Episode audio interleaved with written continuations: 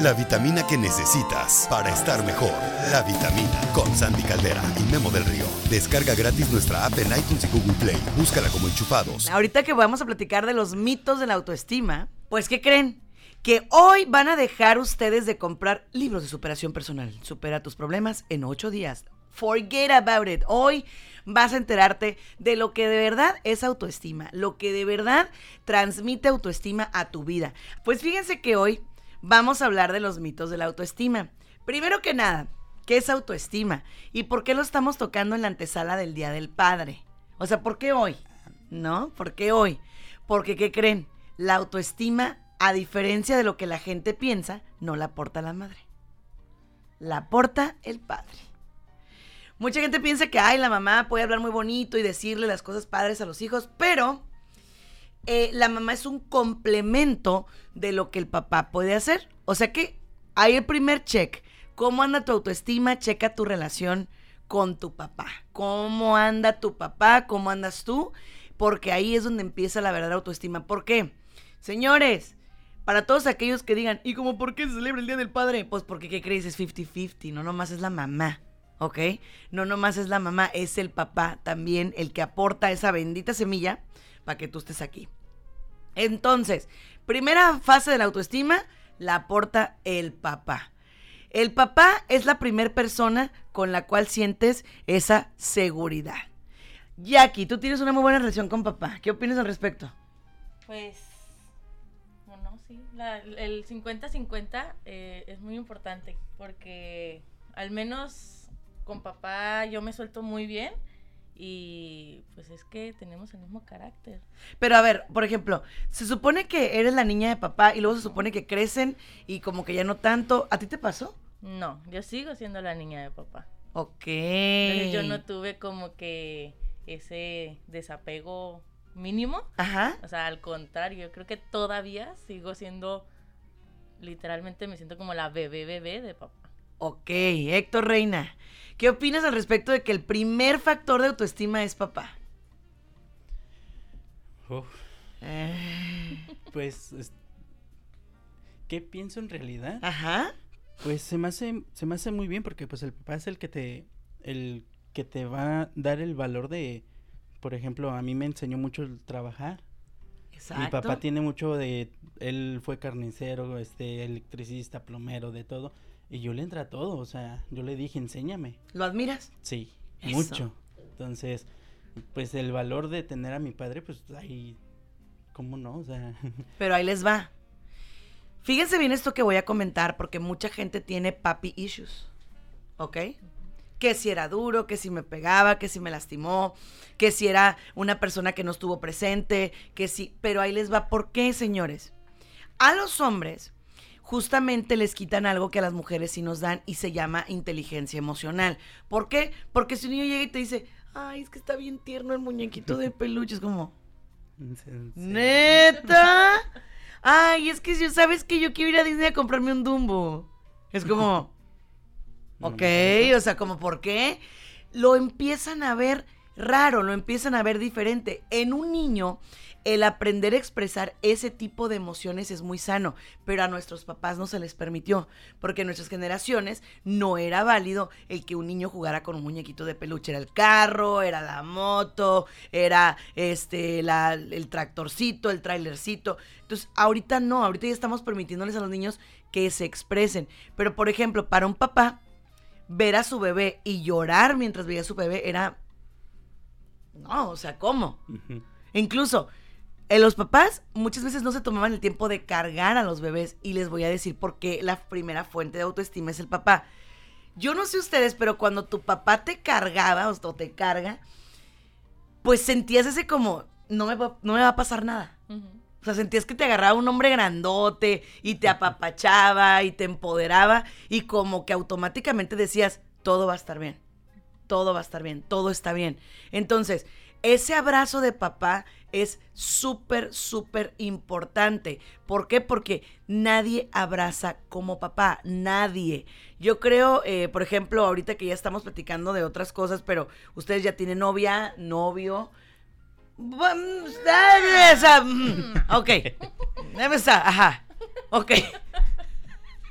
Bueno, hemos tenido novio, novia. Qué bárbara. Ah, ya pues. ok, entonces, el punto es, nadie abraza como papá.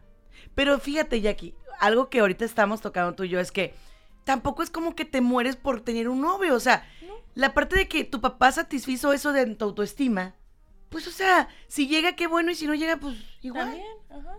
O sea, no te hace como que, ay, estoy muriéndome por un... No. No.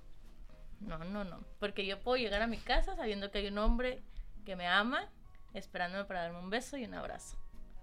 Ya vieron, señores. Entonces, la primera base para la autoestima son ustedes. Ahora, ¿qué hago si ya soy adulta? Si ya soy adulto y mi papá sigue así como que diciéndome cosas feas. Mira, tú respóndele con un te amo. Fíjate que algo que aprendí, Héctor, mi mamá, su papá era eh, un hombre de un solo brazo. Eh, mi abuelito perdió el brazo en una fábrica de, de, bueno, no una fábrica, en una empresa que realizaban pastura para los animales. Entonces, en una de esas estaba muy frío y se le atora la chamarra a mi abuelito con la máquina y se empieza a llevar su brazo entero, ¿no? Al punto que él casi le arranca parte de la cara y él tenía placas en la cabeza. Entonces él se volvió un hombre muy duro, un alcohólico, este, y mi mamá sentía mucha necesidad del abrazo. Él no abrazaba. Entonces ella lo que hacía era que se le ponía así, se le, se le acercaba y le decía, ay, yo cómo te quiero, cómo te amo, ella a él. Entonces dice, yo no me quedé con tantas ganas porque yo me le acerqué, yo lo hice. Pero cuántas veces la gente se impide acercarse a papá y decirle cómo te amo. Entonces es importante, señores, muy importante que empecemos a trabajar la autoestima desde el punto de vista de papá. ¿Qué creen que es el número dos en la autoestima? Para que no vengan con que, oh, es que la autoestima se construye sola y yo la puedo hacer. No. La autoestima, el, el número dos, ahí les va, es el concepto que tienes de Dios. Debería ser el primero para mí. Sí. Pero es el número dos. Porque el primero es el valor humano, es decir, esa parte donde, donde me abraza mi papá y me siento amado. Pero, ¿cómo voy a amar a Dios como papá si yo no amo a mi papá. Entonces, por ejemplo, para mucha gente, cuando tú llegas y le dices, ¿es que Dios es un papá? No, no lo pueden ver como papá porque tienen sus papi issues. Entonces, imagínate que, que tú tengas papi issues y aparte issues con Dios. Entonces, imagínate qué feo porque entonces nadie te ama, entre comillas. Nadie te quiere, a nadie le importas. No eres importante para nadie, no eres valioso, no wow, o sea, a mí se me hace bien fuerte esto porque eh, Dios es el que te da esa capacidad de decir, ok, aunque nadie me ame, yo me amo porque Dios me ama. Y si tú no sientes eso, qué fuerte puede llegar a ser. Jackie, ¿cómo vamos en comentarios, mi queridísima Jacqueline Ríos? Vamos a estar turnándonos en comentarios para que vayan seleccionando los más importantes. Héctor y Jackie van a estar leyéndonos. Pues yo ya tengo uno. Venga. Ivette Juárez dice, Échale. a mis 40 años puedo decir que sigo buscando la aceptación de papá como una niña de 6 años y sé que me ha afectado el valor que me dio como persona y mujer.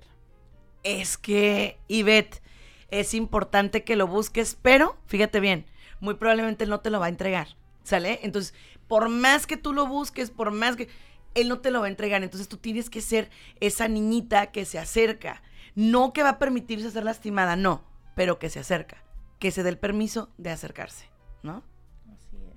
Adelante, Jackie. Mm, Cris Aguilar dice buenos días. Buenos días.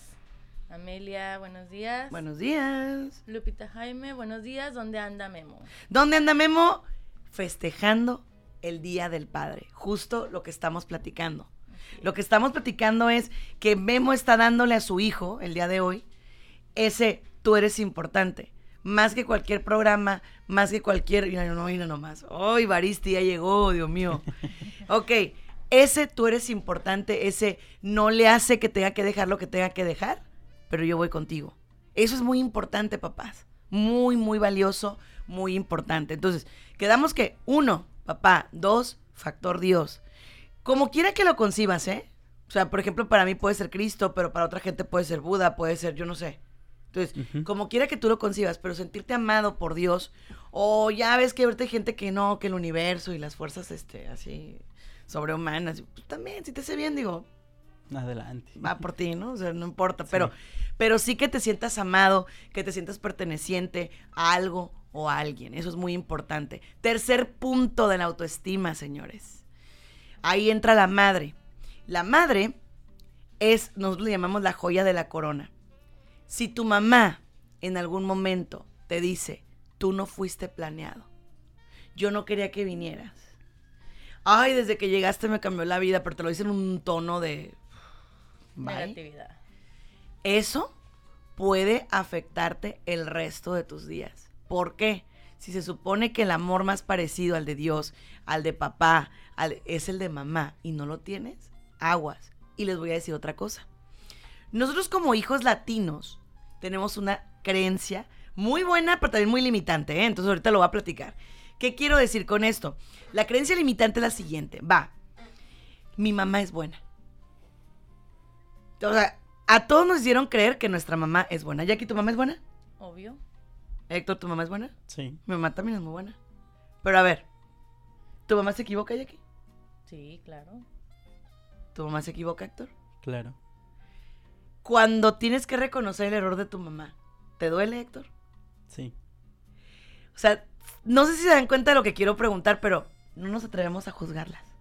No, de hecho, no. Nos sentimos culpables, nos sentimos mal, nos sentimos terribles, pero si se dan cuenta, a papá nos es mucho más fácil juzgarlo. Porque la creencia limitante es mamá es toda buena porque mamá me trajo en el vientre todo el tiempo. Mamá es toda buena porque dio todo por mí. Mamá es toda buena porque entonces cuando tú ves que tu mamá realmente no es tan buena, no hace las cosas tan bien, entras en un conflicto existencial contigo. Entonces, si mamá que es buena está haciendo cosas malas, entonces yo me las merezco. Y por eso hay tanta gente que se siente menos, que se siente mal. Héctor Reina, ¿cómo vamos con comentarios? Dice por aquí Denise Narváez, Narváez, perdón, mi papá está ahora en los brazos de Dios y yo lo sigo amando. Eso. Cuando ya hay un papá que se fue, más nos vale satisfacer nuestros papi issues de otra manera. ¿Cómo? Va, insisto, acércate a papá Dios. Incluso, un día, fíjense, me tocó estar en una dinámica muy, muy bonita, donde una muchacha estaba recién casada. Y, y, ella tenía muchísimos problemas con su marido, ¿no? Porque era muy celosa, eh, siempre lo estaba como que cuidando y siempre estaba como que, no, es que tú no me amas, tú no me quieres, no te importo, y ya sabes.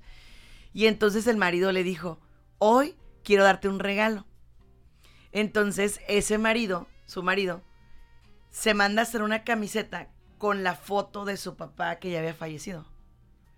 Y él se cubre el rostro, o sea, se cubre el rostro el muchacho y se pone la camiseta de, o sea, de su papá y se le acerca. Y le, en la camiseta decía, había un letrero que decía, no importa que ya no esté, y que nunca te lo haya dicho en vida, yo te amo. No, bueno, esa niña lloró, lloró tanto, sacó tanto, sanó tanto. Después de eso, ella pudo entender que no iba a tener que estar detrás del amor de nadie, sino que lo que es tuyo es tuyo y lo que no, aunque te pongas, aunque hagas lo que hagas, la persona que no te va a amar, no te va a amar aunque hagas lo que hagas no te va a querer aunque hagas lo que hagas. No te tienes que poner de pecho y, tirarte al suelo para que alguien te ame, pues. Eso tiene que venir de acá, de arriba, de papá, de Dios, de mamá. Entonces, si nadie me dio autoestima, ¿la puedo recuperar? ¿Yo puedo construir mi autoestima? ¿Qué creen, chicos? A ver, ¿qué opinas tú, Héctor? ¿Puedes construir tu autoestima aunque tus papás no te hayan dado autoestima? Sí. Sí. ¿Y aquí? Claro. ¿Cómo le harías tú para construir una autoestima si no traes las bases? La verdad, yo sí buscaría ayuda. Eso. La verdad. O sea, yo no traigo bases. A mí no me dieron cosas buenas. Nunca me dijeron que me amaban. Siempre me estaban regañando. Siempre yo era la loser, la mensa, la burra, la fea, la inútil, la tonta, el tonto, el cachetón, el prieto. Siempre. ¿Cómo voy a agarrar buena autoestima? Buscando ayuda. Pero, mucho ojo, ¿eh? La ayuda, en primer lugar, te la tienes que buscar en ti. Si tú vas a ir con un psicólogo a victimizarte, no vas a encontrar ayuda. Si vas a ir con un psicólogo a que te digas que pobrecito, si estás muy mal, ¿eh? O sea, No. Los verdaderos psicólogos somos aquellos que te vamos a decir, ok, sí, te pasó eso, qué pena me da, pero ¿qué sigue? ¿A dónde vamos? ¿A dónde te llevo? ¿A dónde me llevas? ¿A dónde vamos a llegar? Por eso esos libros de tú puedes levantar y sanar tu autoestima en ocho días de venta en... No los compren.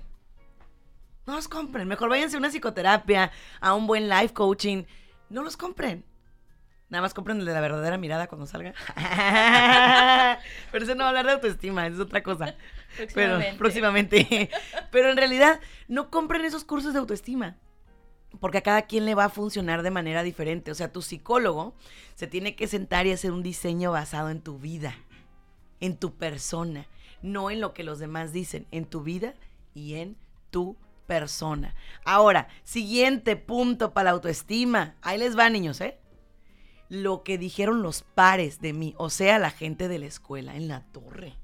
Yo ahí, ay no, yo tengo muchos pares issues. La verdad es que con mi papá no tanto, con mis hermanos menos, pero con los pares me fui del nabo a mí. Fatality en la, en la primaria, en la secu mal. En la prepa ya no, ya no me dejaba y me valía cuete, pero en la primaria, en la secundaria sí. Entonces, quieras o no, empieza a haber un choque entre lo que te dicen tus papás de tú puedes, tú eres lindo, tú eres linda, tú eres... y lo que te dicen los demás. En los pares también, aunque no son de la misma edad, ¿quién creen que se incluye? Los maestros. Los maestros. Ahí me tocó estar en una, en una clase de ballet de mi hija. Y la maestra tenía un juego muy interesante que en parte me gustaba y en parte me, medio molestaba. Que es un juego medio, medio bulinesco. Porque las niñas se equivocaban y, ah, voy a buscar con qué les aviento. O voy a buscar este, algo para darles este, en la cabeza. Entonces, yo veía que estaba jugando, o sea, estaba como riéndose, pero yo decía, ok, o sea, hay niñas que sí se ríen y sí lo entienden. Hay otras que pero hay otras que no. Yo veía algunas caras que estaban así como de, la mía esa le vale a cuete, porque pues sabe que... se ríe. Le vale a cuete porque sabe que si, que si se atreve a tocarla, su mamá y su papá van a salir al, pero al rescate inmediato. Pero te imaginas tú una niña que tenga un problema en la casa y que de alguna manera papá y mamá le digan, y pobre de ti que te regañe la maestra. Entonces... Ándale. Conozco varios. Ajá, ajá. Entonces, Héctor, ¿cómo te fue con los pares en la escuela, en la primaria, en la secu? Híjole. Pues a mí siempre los tuve encima de mí también, o sea, siempre fue muy difícil conmigo en la parte de que, por ejemplo, yo desde, desde primero de primaria yo ya usaba lentes. Ok. Y pues me traían para todos lados, o sea. Bullying. Sí. ¿Y les decías a tus papás? la mm. verdad no. ¿Por qué? Esa es una duda que muchos papás no saben por qué los hijos no se animan a contarles que les están haciendo bullying. ¿Por qué? No tengo respuesta. Simplemente no lo hacía. O sea. Ok. Jackie, ¿cómo te fue a ti con los.? Ay, pues la verdad yo soy una joyita desde muy pequeña. Entonces era así como que yo era, te voy a ser sincera, yo era la que hacía el bullying. Uy. Ah, yo, entiendo por qué. Yo entiendo por qué yo iba tan triste a la oficina y tú, mira. Ay, yo te levanto el ánimo. no, pero sí, era muy pesado porque eran muchas llamadas de atención. Y ahí el problema es en casa, más bien no es en la, bueno, es en ambas, ¿no?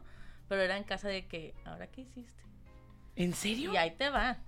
O sea, no estés haciendo esto porque aquí en la casa no se hace así. O te comportas o te comportas. Entonces tú eras la bully, o sea, tú eras la niña. Sí, yo era la niña bully. ¿Y sabes cómo me arrepiento de eso? ¿Eh? Vente, vente para acá. La chime vela, viene mi hija. Ahí viene, ahí viene, ahí viene, ahí viene. Mira, ahí viene, ahí viene, ahí viene, ahí viene. Vente acá en medio. Ok.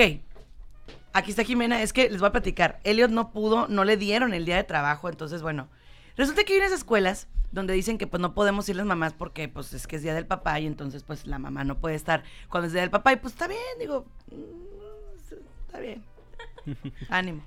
Pero entonces como él no pudo, pues bueno, le dije, no, hacia la escuela, porque a mí se me hace peor que vayas a la escuela y que de una o de otra manera, pues si tu papá o tu mamá no puede ir, pues, o sea, tú estés ahí, ¿no? vayas. ¿sabes? O sea, no, va, no, mejor no vayas. Entonces, a ver, Jimena, tú sí has platicado con tu santa madre. Ay, tu santa madre. Estoy, es, mi ratoncito está corriendo pensando qué diría, Memo. ¿Qué diría Memo en esta parte? ¿Qué diría Memo? Sabies mamá. Bien Rapunzel. Ok, Chime, ¿qué onda? O sea, ¿tú crees que es importante para tu autoestima que los niños te digan cosas buenas, malas, etcétera? Eh, Acá. No entiendo. Ok. ¿Aquí conmigo o con la Jackie? No sé. Aquí, échale. ¿Es bueno? ¿Es malo? O sea, tú, por ejemplo, nosotros siempre te hemos dicho que tú vales mucho, que tú eres mi princesa, mi tesoro. ¿Y qué onda cuando llegas a la escuela y te dicen que, que no, que no es cierto? Nunca me han dicho eso, nada No. más una vez. ¿Y qué pasó? Pues yo sentí como que mamá es una mentirosa. Fíjate. Se vale, Jime, se vale. ¿Vieron? Mamá es una mentirosa. No soy tan bonita, no valgo, no es cierto. ¿Por qué? ¿Qué, qué? O sea, ¿qué te dijeron? ¿Qué pasó? Fue de que yo, pues yo siempre en la escuela llevo mis lapicitos rositas, mis borradores que huelen, mis cosas así exóticas. Oh my God. Entonces en cuarto había una niña que me presentó esa tienda. Ajá. Entonces yo fui y traje un montón de cosas y me dijo, tú te crees la reina, tú no eres nada, tú eres nada más una niña que viene a esta escuela, que te crees la rica, que te crees, o sea, la más diva. Se acaba el programa, señores, y ahorita regreso. Permiso. Voy a ir a hacer un pequeño favor. Pero la niña ya ¿Dónde se está salió la de la niña? escuela. No, ya se sal. No, ya la saqué. ¡Oh! ¡Tú la sacaste! ¡Tú la sacaste! No, no, no la saqué. Ojo. Pero sí fui a hacer una pequeña plática. ¿Sí? Porque aquí hay una cosa muy importante, señores. Si sus hijos se abren con ustedes y les cuentan de que les están haciendo bullying, ¿qué creen? Sí tenemos que creerles y sí tenemos que ir a defenderlos. ¿Mm? ¿Por qué? Porque si yo le digo, tú vales, tú puedes, tú eres, tú esto, tú aquello, pero cuando mi hijo o mi hija me dice, me están haciendo bullying y yo no hago nada, el doble mensaje es muy fuerte, Héctor. Muy fuerte. Porque le estoy diciendo, ¿sabes que no voy? Porque tengo miedo de confrontar que a lo mejor el niño aquel tiene razón. Entonces, no, papás. Si sus hijos le están diciendo, me están haciendo bullying, hay que ir. Digo, yo no me peleé, honestamente no, pero sí dije, ok, ¿cómo vamos a arreglar esto, maestra? Digo, con mi voz, pues este, no ocupo como pelear, no, no es como, ¿Qué te voy a decir yo? ¿qué te voy a decir yo? Ay, regañada, regañada, pobretita, pobretita. Ok, siguiente punto de la autoestima, además de la relación con los pares. ¿Cómo me veo yo en el espejo? Aquí ya nos topamos en pared. Ok, ya no es lo que me dijo papá, ya no es lo que me dijo mamá, ya no es lo que me dicen los demás, ahora es qué me digo yo.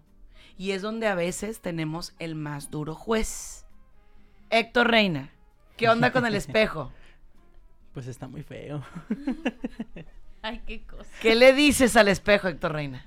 Mm, Pues la verdad no soy mucho de espejo, o sea, de pararme yo al espejo y decir, ¿qué ondas contigo? O sea, pero sí, últimamente sí me he quedado yo en, en pararme en él y decir, a ver, ¿qué sucede? ¿Qué pasa? ¿Qué te puedo hacer para, para mejorar? Sí, lo, ya últimamente ya lo he estado haciendo, pero sí antes era de que me paraba al espejo y decía, ay, qué feo estoy. Ok. No, y digo, qué bueno que nos lo confieses, o sea, gracias, de verdad, porque creo que mucha gente no se va a animar a decirlo. ¿no? Y cuando te decías qué feo estoy, ¿qué onda con todo tu día? Con, o sea, cuando sales a la calle, cuando... Mm, la verdad miraba, eh, o sea, como que le ponía atención más a la gente en, en verme, o sea, en cómo me miraban. O sea, buscaba así como la mirada de la gente de si me juzgaban o pensaban algo mal de mí o, o algo así. Yo lo hacía mucho porque la otra vez lo decíamos con Esteban, eh, la cara no- nos delata, o sea, y desde ahí yo siempre he tenido la, el pensamiento de no juzgar al libro por su portada, simplemente hay que leerlo. Este, y yo lo, yo lo hacía así porque a mí me decían, es que tu cara tienes una cara de malo y que no sé qué, y que no sé qué tanto. Yo me la creía. Yo decía, entonces soy malo. Soy malo, este, soy un gruñón, soy enojón y que no sé qué. Y me la creía, pero dentro de mí decía, no, es que yo no soy así. Y yo no soy así, no soy así. Y siempre que me paraba en el espejo me decía, ay, no, sí, estás muy tengo feo. Cara de... Estoy muy feo, estoy muy esto. Entonces me empezaba a ayudar a autojuzgar yo solo. Entonces sí, es por eso que yo ahorita me paro en el espejo y sí digo, ah, ok, o sea, pues malo, malo no te ves, o sea. Y ya empezaba yo pues ahora sí a leerme yo mismo. A reconciliarte contigo. Eso es lo que yo les digo. Por eso les insisto en que los cursos de Levántale en ocho días, la autoestima, este, no funcionan, no funcionan, ¿ok? No funcionan. Tiene que ser un proceso donde tú te reconcilias contigo, donde tú te abrazas, donde tú te dices, ¿sabes qué? Va, me acepto, me quiero, me amo. Jimena González, ¿qué ves en el espejo? Chale. ¿De qué? O sea. ¿Qué te dices cuando te ves en el espejo? Ah, pues que estoy hermosa, que soy la mejor, que, que soy inteligente, que soy hermosa, que, que, que. Hermosa, y que es hermosa. Y, y, si te lo, o sea, y te la crees, te lo crees. Sí, o sea, sí me lo creo. Porque lo eres. Porque lo soy. O sea, pero a ver, a ver. Pero esa es autoestima. ¿Sabes cómo? Yo, la neta, creo que ahí donde nos damos cuenta, yo siempre le dije, o sea, desde chiquitita, Estás hermosa, preciosa, mi ratón peludo, enano, todo lo que te imagines. Por ejemplo, ahorita que decía Héctor que siempre buscaba que los ojos estaban en él. Ajá. Yo tengo una amiga, bueno, una ex amiga, que es chaparrita y siempre hace cuenta que siempre quiere eh, llamar la atención. Entonces siempre que se equivoca dice, ay, me equivoqué en voz alta y nadie la voltea a ver. Y lo vuelve a decir, ay, me equivoqué. O sea, como que quiere que, ella sea el centro de atención de todo el salón. Porque no tiene una buena autoestima, that's why. Entonces, ¿qué tenemos que hacer? Tenemos que entender que la atención la ocupo de Dios, papá, mamá y de mí. ¿Qué es lo que puedo tener? Ahora, si papá y mamá están en su WhatsApp, pues ni modo. Entonces, de Dios y de ti. ¿Sí? O sea, acuérdate, Dios, yo me amo porque Dios me ama. Eso es importante. Esa frase a mí me encanta. Yo siempre digo, me amo porque Dios me ama. Les voy a platicar algo. Cuando Jimena tuvo bullying, yo le dije una grosería. No a ella. Pero le dije. Acuérdate que te digan lo que te digan. Oh, y es la primera grosería que me dejaste de decir. Fue la única grosería que le he dejado de decirse a ella misma. Yo Pues date, va. La puedo decir así como como, yo te la dije, como yo te la dije. Ok. Eres una chingona. Eso fue lo que yo le dije y les explico por qué. Era el tiempo que estaba el mundial, ¿se acuerdan? Que estaba el chicharito a tope, ¿no? Con esa palabra. Y ser un chingón no es un... No. Ser un chingón es ir por tus metas. Es no matter what, no matter who, no importa quién, no importa qué, tú sigues adelante, ¿ok? Y yo se lo decía porque a mí me hubiera encantado que en mis tiempos, cuando me aventaban el lonche hasta el techo de la escuela, o cuando me escondía en la mochila, alguien me hubiera dicho, no importa, eres una chingona. Entonces, si a mí me hubiera gustado, ¿por qué no lo haces? Yo siempre les he dicho eso. A ver, vitaminado, si tú no tuviste una buena relación con papá, pero tú ahora ya eres papá, dale. Ten una buena relación. Si tú no tuviste una buena relación con mamá, pero ya eres mamá, dale sé una mamá como la que te hubiera encantado tener. Eso es muy importante, ¿no? Entonces, eh, me estás diciendo que mi bullying era porque les llamaba la atención a los demás. Mira, es bien interesante esto.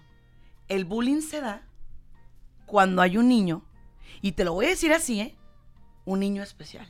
Y no en el mal aspecto. Muchos de los niños, y Jackie, tú que fuiste bully, a los que les hacías bullying, muchas veces eran niños muy buenos. Sí. Muy lindos, con características maravillosas que a lo mejor tú no tenías. Exacto. A ver. Era un reflejo. échale. Yo siento en ese aspecto, ya que yo soy la contraparte. Échale. Este, sí, precisamente, porque hubo, a lo mejor te puedo decir, carencias. Entonces era algo que yo veía en los demás y me daba como celos, se puede decir. Entonces, yo creo que a raíz de todo eso también me importó mucho qué es lo que decía la gente de mí. Porque era así como que, bueno, tienes cara de... Mamilas. Ok. Y así como que, ah, bueno, pues si me lo están diciendo es porque es lo que reflejo, entonces es lo que yo soy. ¿Qué? tengo que actuar como tal. Ouch. Tengo dos comentarios. Venga. El primero, o sea, entre muchos, tenemos a Anet Álvarez, dice, hola Jimena, de tu tía, de tu santa tía. Ay, tu santa tía, o sea. es que es mi santa amiga. Un saludo para mi santa amiga. Aquí anda la Vane, aquí anda nomás que está allá en el público. aquí anda otra amiga. Y tengo a, me imagino es Memo, dice Héctor, redacta un contrato para Jimena, por favor, y dile a Sandy que pase a recursos humanos. Uh, ya me van a correr, chisme, ya me van a correr. Ya, y no, y la otra, la otra, ¿qué le importa la vida? Oye, Jackie, ni crees que te me vas a pasar. ¿Tú qué le dices al espejo? Híjole. ¿Actualmente? Sí. Actualmente yo me motivo yo solita. O sea, el, el, verme al espejo actualmente a como soy ahorita es decir, ok, tienes tres puntos y esos tres puntos tienen que salir el día de hoy. Así que sonríe, levántate con el pie derecho, porque tú puedes. Y si no puedes, vas a buscar quien te ayude, pero de que va a salir hoy, sale hoy. ¡Ay, hijo eso! Así nomás. Ok, ahí les va. Cuando yo me veía al espejo hace un año, yo me rechazaba durísimo. Yo he pasado por varias, varias etapas de mi vida, ¿no? Jimena hace poco me decía, mamá, es que tú tienes un montón de amigos, gente que quiere estar contigo, bla, bla, bla. Le dije, pero no siempre fue así. O sea, yo no siempre fui así. De hecho, yo soy una persona solitaria por naturaleza, ¿eh? O sea, si yo, si yo pudiera, ¿dónde va a vivir Jimena cuando esté rookies? Va, miren, se va a ir hasta el Cerro Colorado. Va a ir a la montaña de al lado que está cubrido por el Cerro Colorado. ¿Cubierta? Cubierta por el Cerro Colorado. Y va a poner su casita ahí arriba. Sin agua, sin sin recursos, nada más que le llevemos la comida para que ella se viva solita. O sea, no te quieres bañar.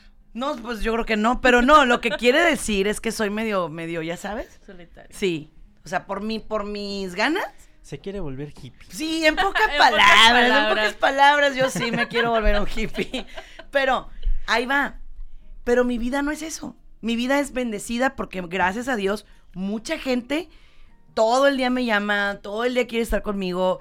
Eh, tengo montones de amigos, gracias a Dios. Y, le digo yo a Jimena, no toda la vida fue así. Yo pasé los recreos sola. O sea, en primaria, en secundaria, yo no tenía con quién lonchar. Por muchos años.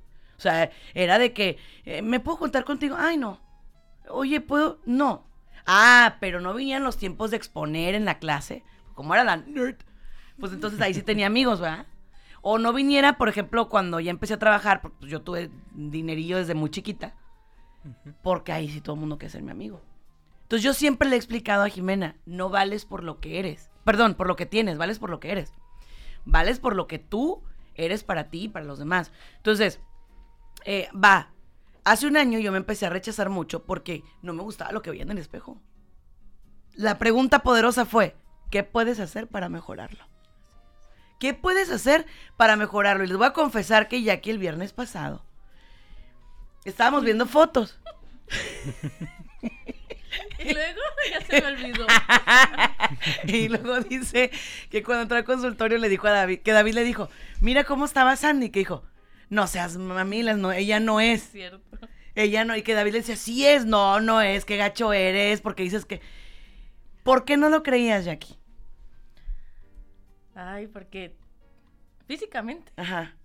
Ni al caso. A como estás ahorita, no. Porque tú entraste a trabajar con mi mamá cuando tú cuando ya, ya estabas ya estaba transformada ya en su estaba transformación. no, nos falta, todavía no estoy transformada, todavía nos falta, ¿eh? Entonces, ¿qué pato? No, y no, espérate. Ahorita va a entrar un viejo ron conmigo, pero de esos buenos, ¿eh? Ahorita van a ver lo que es autoestima. No fregadera. ¿eh? Pero fíjense bien, les voy a contar algo. Esa, esa parte de mirarte al espejo y decir, ¿qué puedo hacer para cambiarlo? Viene cuando te empiezas a amar. Y no dependes de quién te diga qué. ¿Sale y vale? Entonces, Jackie, Jimena, mensaje, moraleja. Los mitos de la autoestima tenemos que dejarlos atrás. Porque cuando los dejas atrás te conviertes en lo que es esta hermosa mujer que tengo aquí. ¿Sale? Ahorita voy a presentarla Den la entrada, Jime. Viene aquí Michelle, tráetela, Jime. Vamos a dejarla que esté aquí en esta silla, mi Jackie. Oh, permiso. Viene, oh, un abrazo, thank you very much. Viene la licenciada. ahí está el otro micrófono. Ah, aquí está, Jackie, ponte Yo allá. sé, pero la sillita Ah, está sí. pues. Con ustedes, Ah, oíla, oíla, oíla. Michelle Iverson.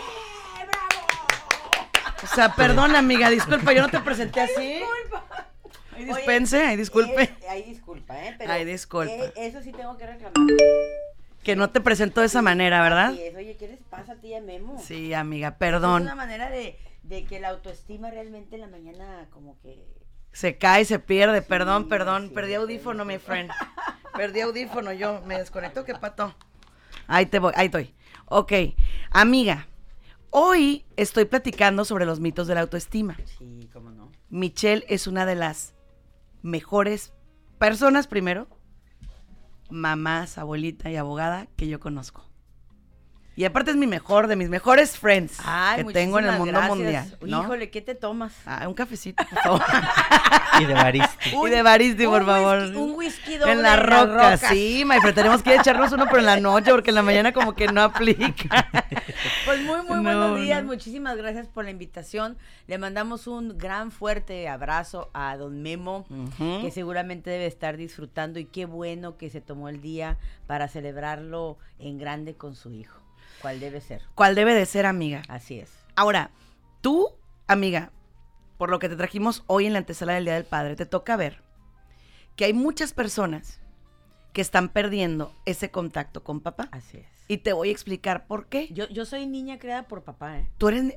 ¿Y cómo te fue? Sí, a mí yo estoy, y déjenme decirles que estoy próximamente a sacar mi primer libro que se llama Cartas a mi padre. Qué nice. Sí. O sea, te encantó haber sido creada por papá. Mira, mucha gente, eh, precisamente por lo que tú estás diciendo, la parte de, de la madre, mira, mis padres se separaron cuando yo tenía siete años. Ok. Y, y la gente siempre dice, pero, ¿qué piensas de tu mamá? Eh, ¿Tu mamá te abandonó? No, no me abandonó, Sandy. Ok, ok. Mi, mi mamá, entre ellos dos, hablaron y, y- y miraron que la mejor, eh, eh, la, mejor manera de criar a Michelle, eh, o lo mejor que le podía pasar a Michelle, era quedarse con su papá, porque su papá le podía proveer a Michelle a lo mejor una mejor educación, o a lo mejor una mejor vida en ese momento, porque mi madre no estaba en aptitud a lo mejor profesional o económica para poder quedarse conmigo. Yo soy hija única. Ya.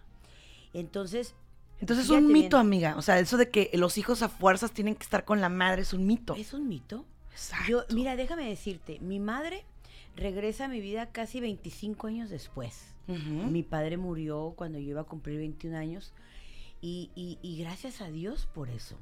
Gracias a Dios que mi madre, y la tengo en vida todavía, está conmigo. Mi madre regresó a, apoyarme en esa parte tan importante que era estar con las hijas, con mis hijas, con sus nietas, a, ser parte de la vida de ellas, llevarlas y traerlas, que al ballet, que al piano, que a todo esto. Y- y mi madre ha sido una parte muy importante de mi vida, muy a pesar de que muchas veces solamente la miraba una o dos veces al año. ¿Por qué? Porque mi padre era catedrático de la Universidad de Harvard, era escritor y, y viajábamos por el mundo porque él escribía las, las- los libros de teología para la Universidad de Harvard.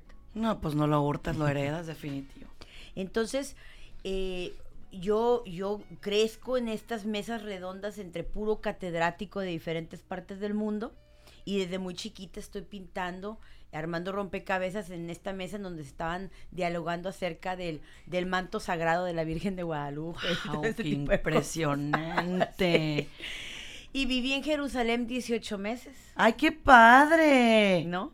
Eh, me tocó, me tocó eh, estar eh, presente en este libro sobre las religiones del mundo. Ajá. Y me tocó estar presente sobre- Librazo, por cierto.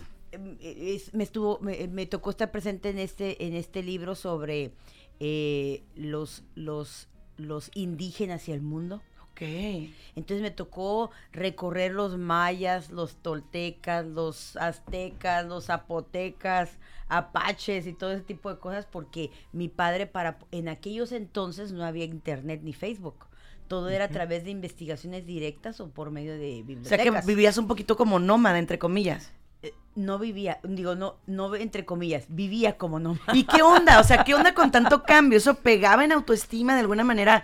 Porque mucha gente dice, no, es que a los niños hay que darles estabilidad y no pueden moverse porque pobrecitos y los cambio de escuelas y los muevo. Mira, yo hice homeschooling.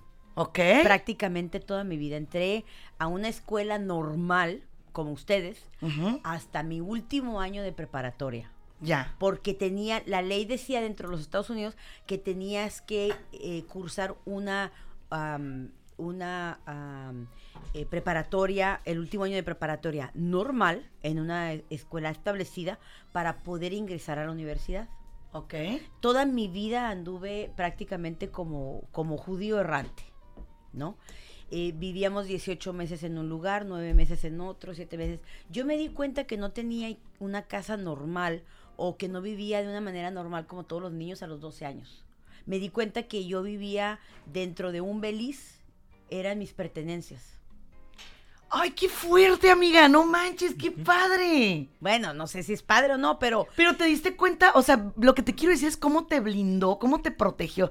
Era lo que yo decía. El primer, o sea, porque yo, yo traigo ahorita los mitos de la autoestima, es el tema de hoy. Sí, sí. O sea, cómo el primer, la primer persona que te blinda es tu papá. Y aquí lo estás diciendo tú. Sí.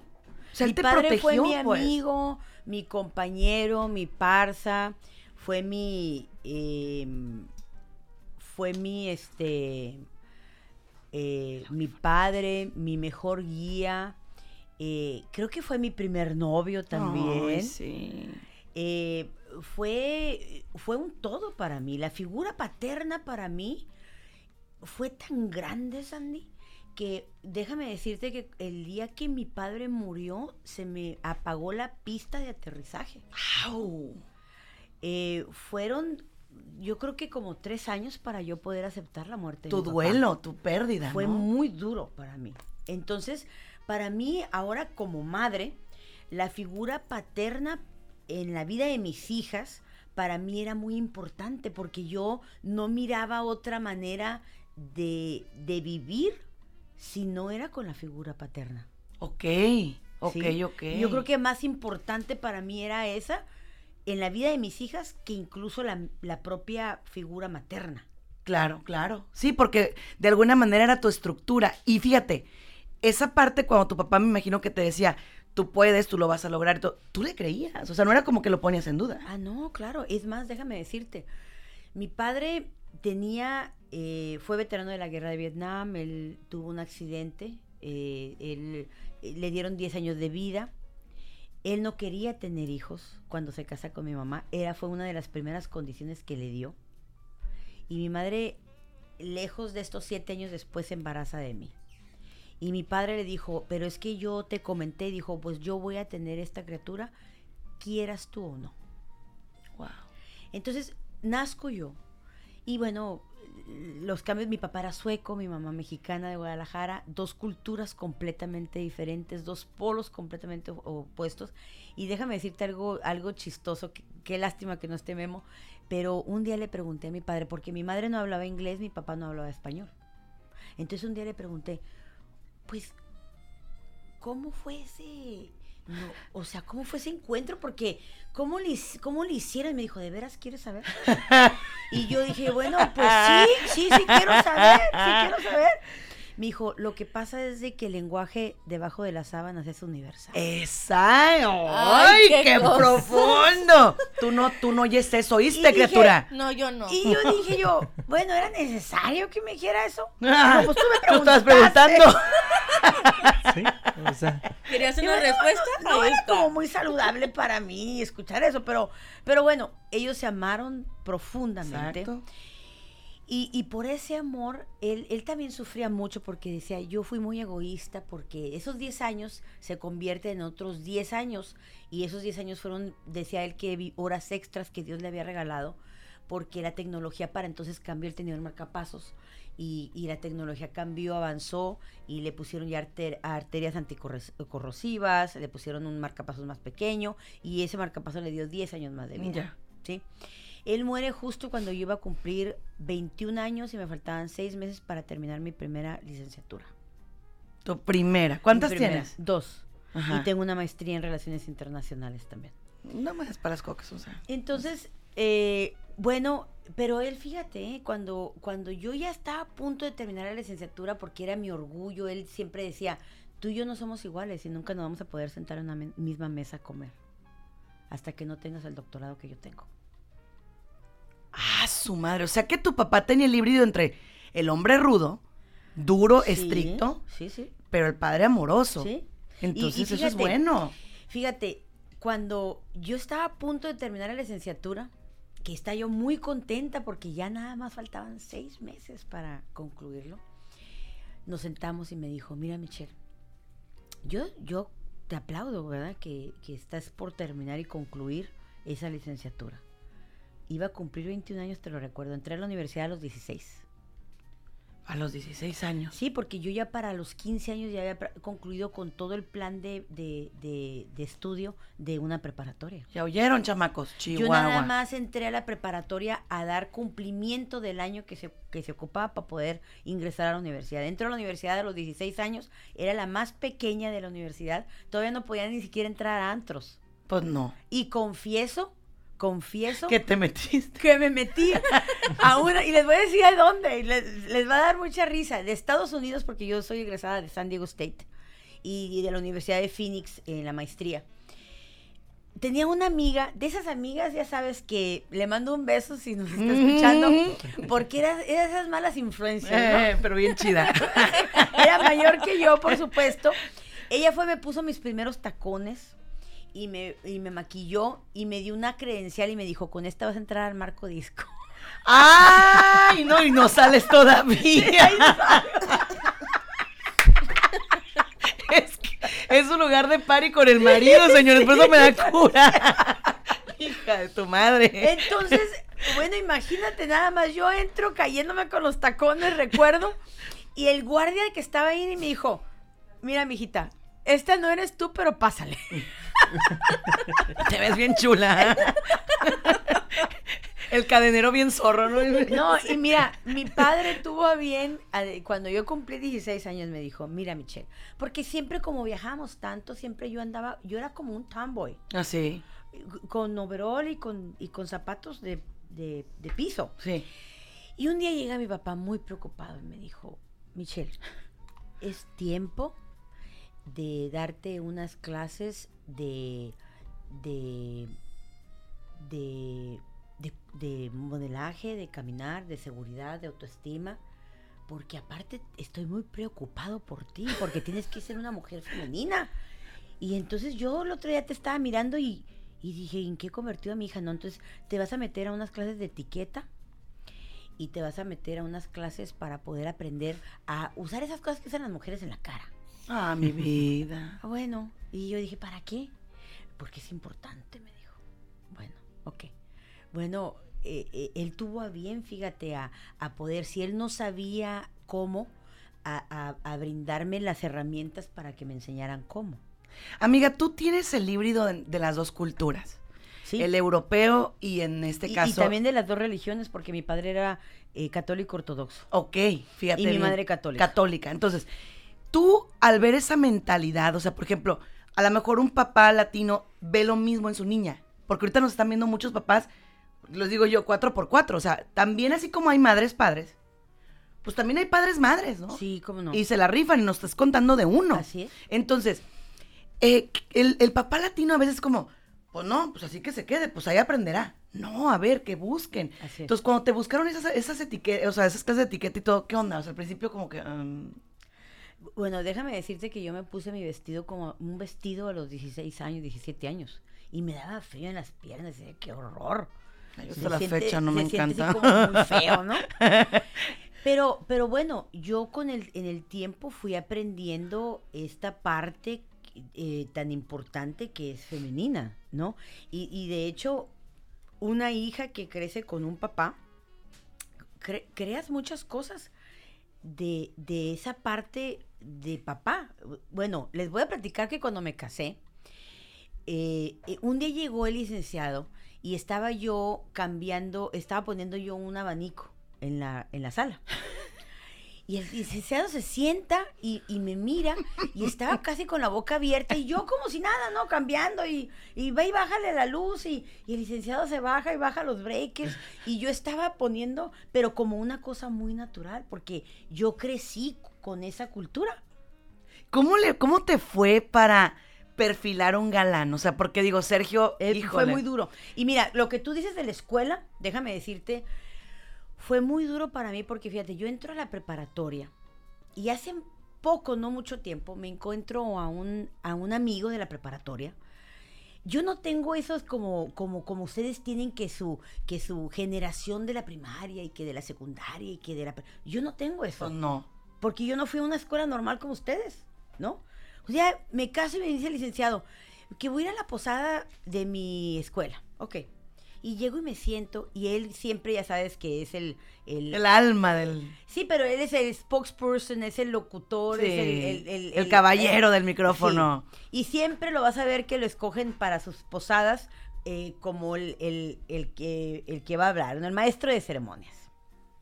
Lo escucho y empieza a hablar de pasamos eh, la pubertad juntos y yo estaba ahí sentado y dije, la pubertad, pues eso se pasa como a los 12 años.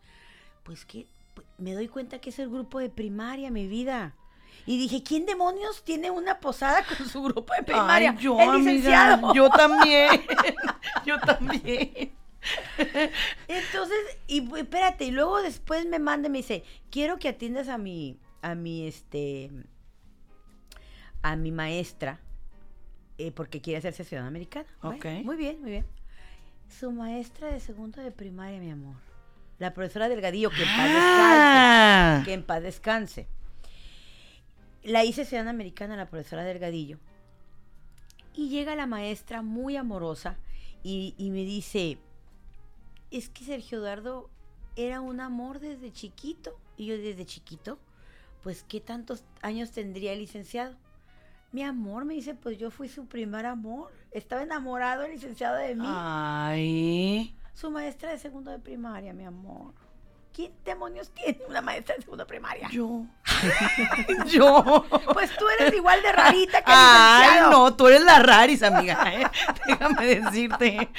Entonces, bueno, eh, sé cambiar eh, llantas, cambiar aceite, que ahorita ya no se cambia. sé algo de electricidad, algo de plomería.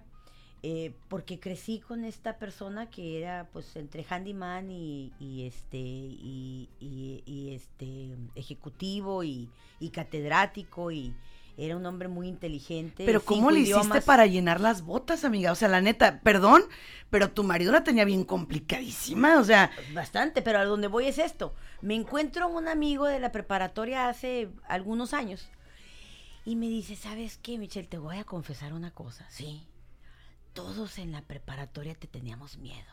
¿Neta? Algo, ¿por qué? Porque nos mirabas con cara de caca. ¿Cómo, ¿Por qué? Bueno, porque para entonces llego yo. Yo vivo con un hombre que era catedrático y que prácticamente era como una religión leer un libro a la semana. Si te das cuenta. Y llego a una preparatoria en donde todos traen un despapalle en donde se la pasaban que del par y que queríamos hacer esto y todo eso. Y yo decía, ¿en serio? Entonces venía un chamaco y, me, y quería hablar conmigo y yo hablaba otro idioma. Pues sí. Completamente diferente. Entonces, claro que los miraba con cara de caca. O sea, con cara de... ¿Qué eh, traes? O sea, este para allá. Tonto. ¿Qué te pasa? ¿No? Entonces, o sea, leyó el principito apenas. ¿A poco? Ya que ella andaba en la... Yo ya andaba ya con lo de las religiones y el mundo, Ella andaba con Lao Tse, a todo lo que da. Entonces, claro que eh, fue difícil para mí ajustarme y te voy, te voy a confesar una cosa, Sandy. Hoy por hoy también a veces me siento como que es difícil acoplarme. Porque a veces como que siento como que estoy yo como dos escalones más arriba, y no por ser superior ni por falta de humildad, sino porque yo creo que viví eh, eh, una etapa muy rápida. Con mi papá. Correcto. Entonces, yo si a veces siento como que no alcancen como a jugar, ¿sabes? Eh, como que la etapa de las muñecas como que no se me dio, ¿no? anduve eh, en Monte Tabor jugando a las escondidas con mi papá, cuando en aquel entonces no era, Jerusalén no era lo que es ahora tan comercial. E, el viajar a Jerusalén era poca la gente que podía llegar a, a ese otro lado del mundo como, como, no tanto como lo es ahora. ¿Sí? Entonces yo llegué a jugar a las escondidas en donde, según las escrituras, Jesucristo resucitó. No, pues guau. ¿No? O sea, ¿verdad? Entonces, imagínate tú cómo esto le afecta a una niña de mi edad mirando, estuve en la, en la tumba donde, donde la Virgen está eh, sepultada. Junto con sus otros hijos. Pero esa es otra historia. Mm. ¡No digas eso! esa es otra historia.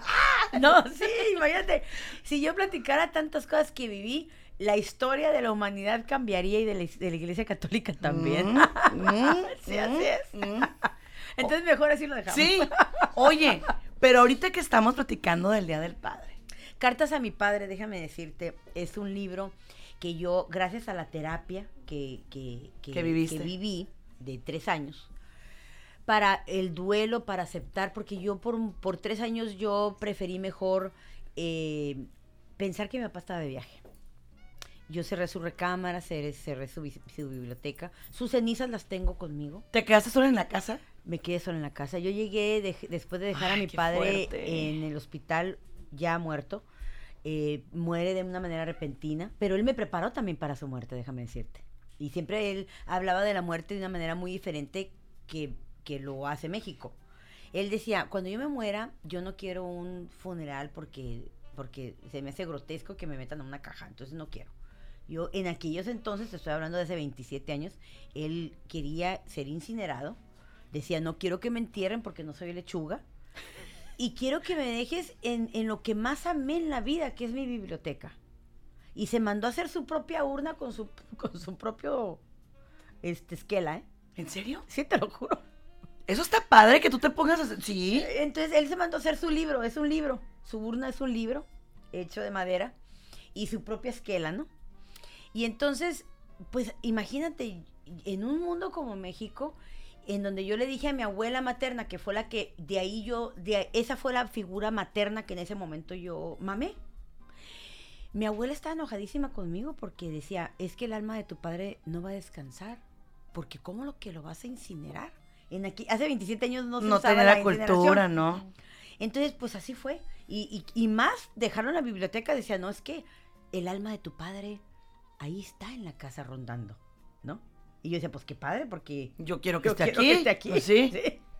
Entonces, gracias al psicólogo que, me asistió en Texas, porque yo en ese tiempo estuve, estaba trabajando en el Departamento de Migración de los Estados Unidos, eh, estuve yendo a terapia y ella un día me dijo, Michelle, se sorprendió mucho porque yo hablaba tanto constantemente de mi padre como si mi padre estuviera vivo. Y cuando ella se entera que estaba muerto, se cae de la silla. Sí, claro. Entonces, me dice, yo creo que tú necesitas ir a terapia. ¿Yo en serio? Sí, bueno, ok. Voy a terapia y me da como solución sentarme a escribirle una carta a mi padre como si de veras le fuera a llegar y platicarle qué fue de mi vida en esos tres años de ausencia. De una copa de vino, un café, lo que tú quieras, te sientas y le escribes. Bueno, empiezo a escribir, Sandy, y lloré todo lo que no lloré en tres años. Ay, qué rico. ¿no? Todo lo que, eh, tratando de explicarle eso. Bueno, lo, lo agarré tan en serio que yo cada año le sigo escribiendo una carta a mi padre. Y tengo 27 que son las que conforman el libro Cartas a mi padre. Ay, qué belleza. Esa, esas cartas, fíjate, empecé a, a, musicalizarlas porque yo le hago a mi padre, yo celebro su vida, no su muerte, entonces yo no celebro el día de su muerte, sino que el día de su cumpleaños yo le hago una cena.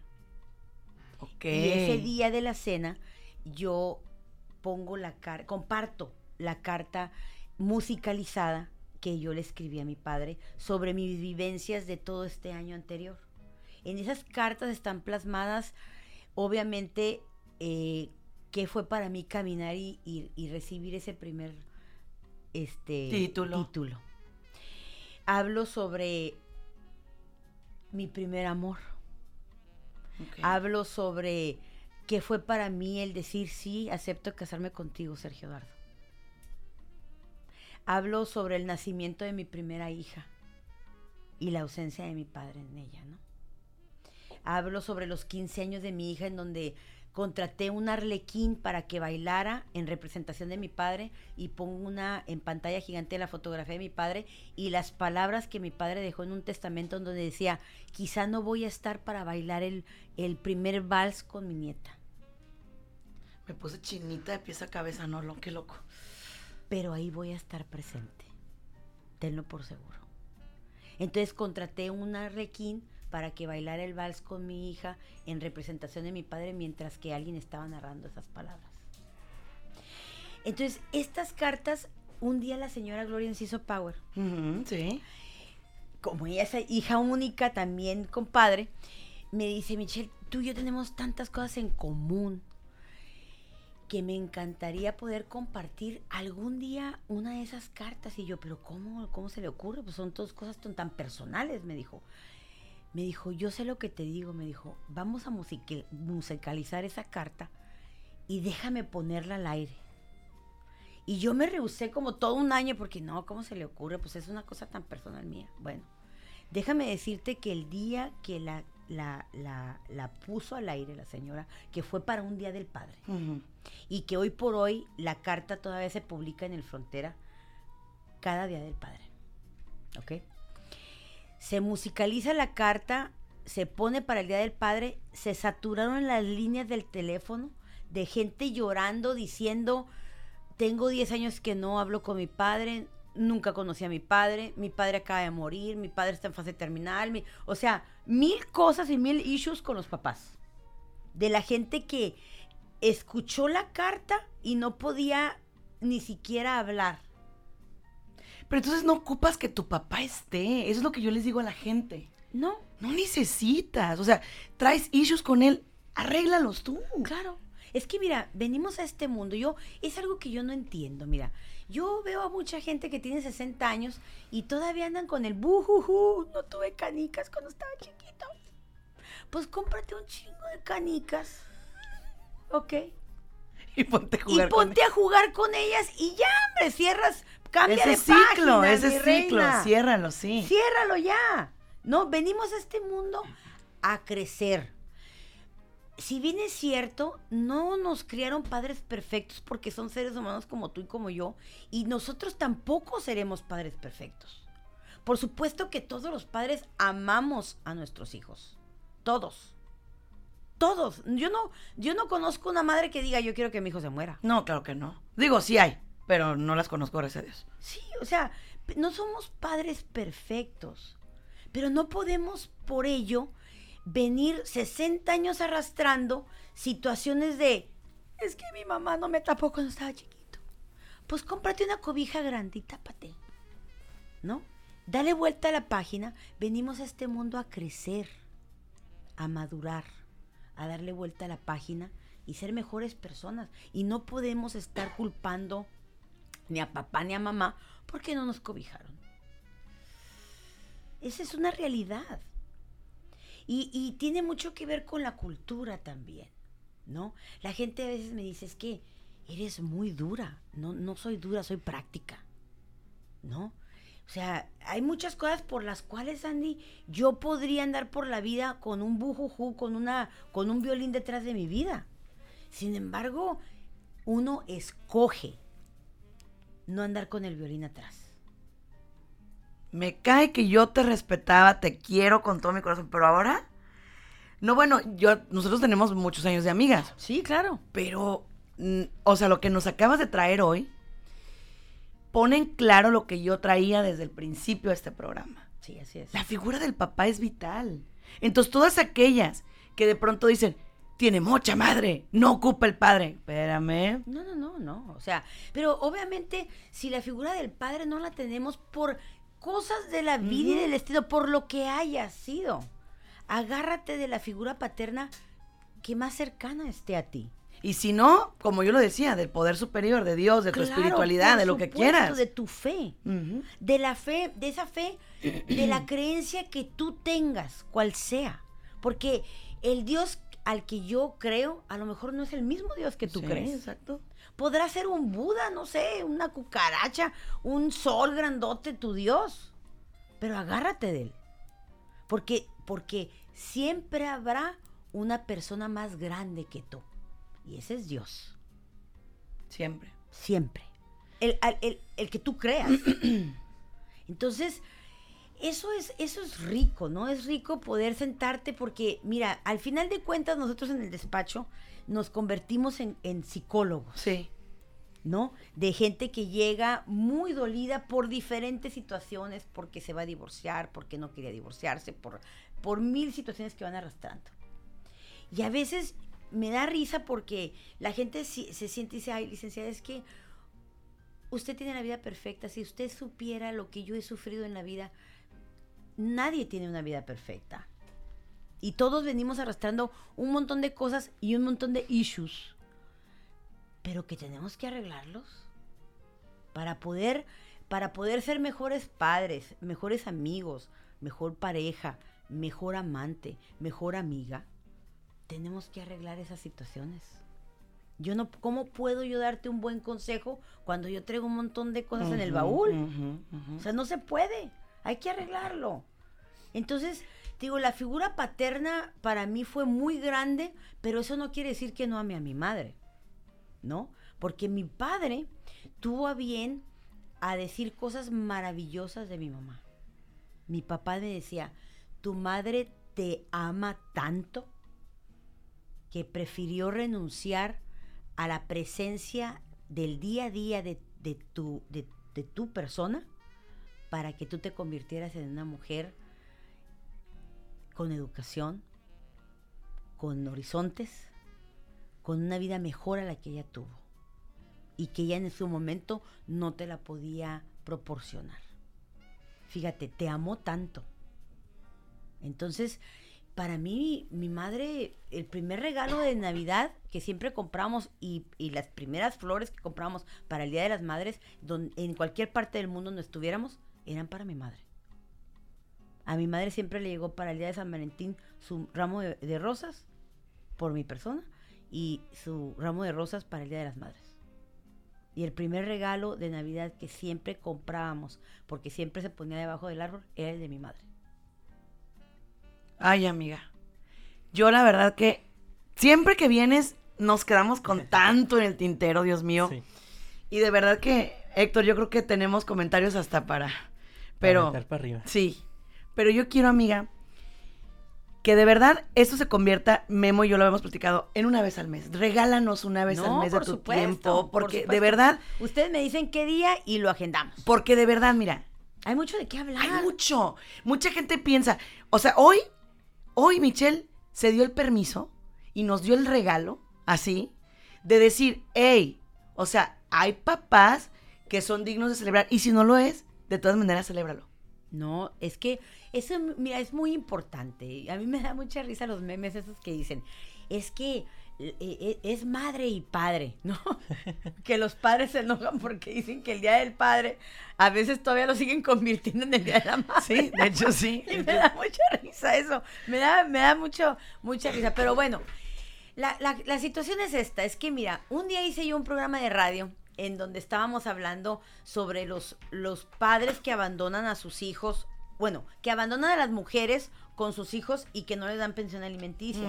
Y yo seguí, estaba platicando yo de estas mujeres que las dejan los padres y que los padres se van y que dejan a las mujeres allá la buena de Dios y todo. Y un día me habla un señor al aire y me dice, licenciada, ¿y cuándo va a hablar de aquellas mujeres que abandonan a sus esposos con sus hijos. Porque yo soy uno de esos. Tómala. Dije, bueno, a ver, vamos por, vamos por partes. a ver, su esposa no abandonó a sus hijos, porque los dejó con usted, ¿verdad? Me dijo, no, pero sí los abandonó. No. O sea, mire, a verlos, o sea, los dejó prácticamente en la basura. No, discúlpame. Yo soy, yo, mira, aquí, mira quién te lo está diciendo. O sea, no los dejó en la basura, los dejó con su padre. Y usted, yo creo que pues, son sus hijos, ¿no? Sáquelos adelante. Porque cuántas mujeres hay que son más mujeres que hombres. ¿Estás de acuerdo? Sí. Hoy en día estamos mirando más y más mujeres dejando a sus hijos con los padres. Antes era, es más, ni siquiera se hablaba, Sandy. Porque que una mujer dejara a un hijo con el padre era como lo peor de la vida. Lo peor de lo peor. Pero vamos volteando la tortilla. Fíjate, hablemos de adopción. No es cierto que nosotros apuntamos con el dedo y decimos es una mala mujer porque dio a su hijo en adopción. Sí, claro. ¿Sí? Sí. Ok, ¿por qué no lo pensamos al revés? ¿Por qué no pensamos su amor fue tan grande que decidió mejor hacerse un lado porque no le podía proporcionar a su hijo lo, lo que esa familia le podía proporcionar? ¿Por qué no lo vemos así? Porque elegimos ser víctimas, lo que tú comentabas hace un rato, ¿no? Sí. O sea, ¿tú, ¿tú te imaginas el amor tan grande que debe de sentir una mujer por esa criatura que va a entregar en los brazos de otra familia? Porque ella no le puede proporcionar a ese hijo lo que esa familia puede proporcionarle. ¿Por qué tenemos que ver siempre lo malo y lo negativo? E, es de lo peor. Bueno, ni los animales hacen eso. No, discúlpame. E, el, traer y cargar en tu vientre a una criatura te hace tener una conexión muy especial con esa, con esa criatura. Pero a lo mejor tu amor es tan grande que no quieres que esa criatura viva contigo lo que tú vives o lo que tú no le puedes proveer. Y para ti es mejor que otra familia le dé lo que tú no le puedes dar. Por eso yo siempre ¿Es un he dicho, de amor? yo siempre he dicho, amiga, que cuando vayamos a buscar, por ejemplo, en el caso de nosotros, un abogado, ¿no? Tenemos que buscar abogados así. Que te hagan ver la vida de una forma diferente. Que no te suban al ring. Por favor. Sí, que no Que te, no su- te suban Es al ring. importante, porque, mira, e- es muy común que los abogados, especialmente en un divorcio, agarren una parte y, y te quieran a fuerza subir al ring y te quieran hacer que realmente te pelees a muerte y no se trata de eso.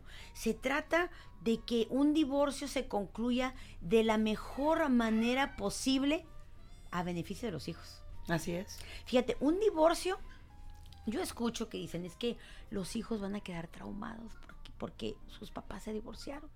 No necesariamente. A lo mejor el divorcio puede ser una parte en donde los padres, después de, de- de- de concluir esa mala relación entre pareja, pueden sacar lo mejor de sí, ser mejores papás que lo eran antes de estar juntos. ¿Se Amiga, yo quiero que nos traigas ese tema. ¿Se puede divorciar sanamente? Claro, por supuesto. ¿Va? Se puede ser amigos después de. Por Oh, my gosh. sí. Oh, my Claro, gosh. Claro que sí. Mira, tú ves, por ejemplo, es cuestión cultural. No, sé, ¿No han mirado ustedes las películas anglosajonas o inglesas en donde ven a la ex sentada en la Ah, boda del sí, ex? sí, sí. Es que existe. Nosotros culturalmente en México definimos el- la palabra divorcio con, con una pelea de box, ¿no? Y con que eres mi enemigo el resto de mi vida. Chao. Y no es así. ¿Por qué? Porque habrá cumpleaños, bautizos, primeras comuniones, 15 años, bodas, a las que tendremos que asistir juntos, mi rey, porque tenemos hijos. Y entonces, fíjate en, lo- en la, en la problemática en la que ponemos a nuestros hijos. Si invitas a tu padre, no me invites a mí. Discúlpame. Pero el hijo, ¿qué demonios y qué diablos tiene la culpa de que la relación entre papá y mamá no funcionó? Pero son mis papás y a los dos los amo. A los dos los amo. Y quiero que los dos estén en el bautizo de mi hijo. Amiga, no me la vas a aplicar un mes, no. El siguiente viernes tienes que estar conmigo. Aquí estoy. No, es que me va a dejar picada y luego no, ¿qué es eso? no, pues. No, no, no. El siguiente viernes tienes que estar conmigo. Hablemos de los divorcios complicados y de que cómo se pueden ser mejores amigos. Va, pues, me late, me late, me encanta. Las adopciones también es un tema muy, muy padre. Nos tienes que dar varias, varias importantes, o sea, temas importantes. Tengo, una pregunta que, pues en realidad me, me hizo más verla eh, de entre todas las que tenemos aquí. Eh, Roselín Torres hace una pregunta, pues para mí se me hace como fuerte, ¿no? ¿Un papá perfecto no lo hay? No, no, no lo hay. No existe. Somos seres humanos. Nosotros creamos la figura de la madre perfecta y del padre perfecto, pero mira, por ejemplo, yo les digo a mis hijas, a, mí me da miedo, fíjate. Les voy a decir una, una, a veces en el mundo, ahí en el mundo, en la, en la sociedad, Resulta que el licenciado y yo, yo hablo de licenciado y licenciado de mi marido. Tiene que venir el viernes. Amo, lo amo porque Sergio él está al aire también en otra cadena ahorita. Tienes que venir, Sergio. Eh, pero él está hablando de política, de cosas más fuertes. Fíjate, en el mundo la gente nos ha visualizado como la pareja perfecta. Yo, porque yo le mando mensajes al licenciado y le escribo cosas muy lo padres, lo apapacho. De donde quiera que yo ande dando conferencias, le mando mensajes al licenciado. Y la gente a veces te visualiza como una pareja perfecta. Y eso me da miedo, Sandy. Porque a veces digo, no, no, no, es que, e, es que a veces nos damos nuestros agarrones el licenciado y yo. Ah, claro. Y pues aparte qué rico, es lo que te decía, aparte qué rico. Bien sabroso, ¿no?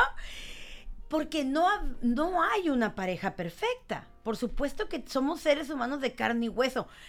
Los padres tampoco somos perfectos y a veces los hijos nos quieren visualizar como mi mamá jamás. Que era lo que yo les decía hace un rato, ¿no? La creencia, la creencia. Eh, o mi papá, imposible. Y déjame decirte, no, somos seres humanos de carne y hueso que nos equivocamos y nos resbalamos. Y eso no nos hace lo peor de la vida, nos hace imperfectos, pero seres humanos al final. Y, y aún no siendo la madre o padre perfectos, amamos a nuestros hijos, con, siendo imperfectos. Entonces, no hay padres perfectos, por supuesto que no los hay. Si alguien nos visualiza como madre o padre perfecto, aguas, algo está mal. Porque el día que nuestro hijo nuestra hija se den cuenta que su mamá entró al marco disco con una identificación falsa, se caen de la silla. Y que siguen entrando. ¡Oh! Entró para no salir. Te voy a platicar una anécdota entonces para, para que les dé risa, ¿no? Un día llegamos al licenciado y yo, no hace mucho, nuestra hija, tenemos una hija que es abogada, eh, eh, tiene 27 años. Y es legaluya, pues como todos los abogados. Y entonces llegamos el licenciado y yo eran como las 4 de la mañana, voy a confesar. Eh, porque, bueno, de esas de que tenemos amigos de la bohemia y que, ya sabes, que se agarran tocando y bueno. Entonces llegamos el licenciado y yo como a las 4 y media de la mañana y de repente se prende la luz de la sala. Y nuestra hija, nuestra hija abogada, estaba en la sala así como casi, casi haciéndole al pie así. A ver, ¿a qué horas? qué, qué bonitas horas de llegar. ¿Este es el ejemplo que le quieres dar a tus hijas? Entonces me dio risa, pues. O sea, no, no me, realmente me empecé a carcajear. ¡Qué bárbara! ¡Qué pena!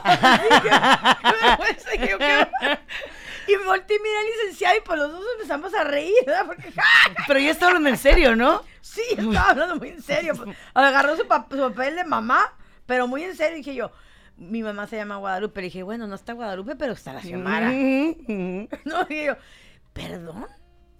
Sí, me dice, ¿este es el ejemplo que le quieres dar a tus hijas? Y, perdón, le dije, pero yo soy una niña grande. mi papá ya se murió. Voy con mi marido. y voy con mi marido y niñas chiquitas ya no tengo. Así que, dale gracias a Dios que llegué. ¿Te fijas porque es mi amiga? Ahora, entiendes. Ahora entiendes, that's why. That's why. Me empecé a reír tanto que pues ahora se ríen de estas anécdotas porque realmente, oye, la chamaca de 27 años esperándome tú. Se voltean los papeles. Claro, se voltean, se voltean. No tenemos padres perfectos, pero sí tenemos padres que aman a sus hijos con la vida. ¿Estás de acuerdo? Claro. Entonces, somos padres que cometemos errores como cualquier otro eh, ser humano.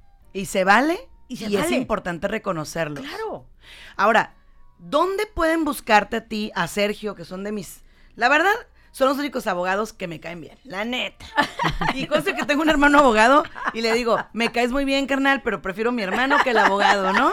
Sí, mi papi es abogado, pero los únicos abogados que me puedo sentar y ponerles mi vida literal en las manos son ellos dos. Entonces, ¿dónde pueden localizar? Pueden eh, comunicarse a Consultora Binacional al 638-8698, 634-1368 y para todos nuestros amigos que están del otro lado de la frontera, el 619-205-4635 en Consultora Binacional con el licenciado Sergio Eduardo Reynoso Nuño y una servidora Michelle Iverson Villaseñor. Así es, amiga. La, vitamina que necesitas para estar mejor. La vitamina con Sandy Caldera y Memo del Río. Descarga gratis nuestra app en iTunes y Google Play. Búscala como enchufados.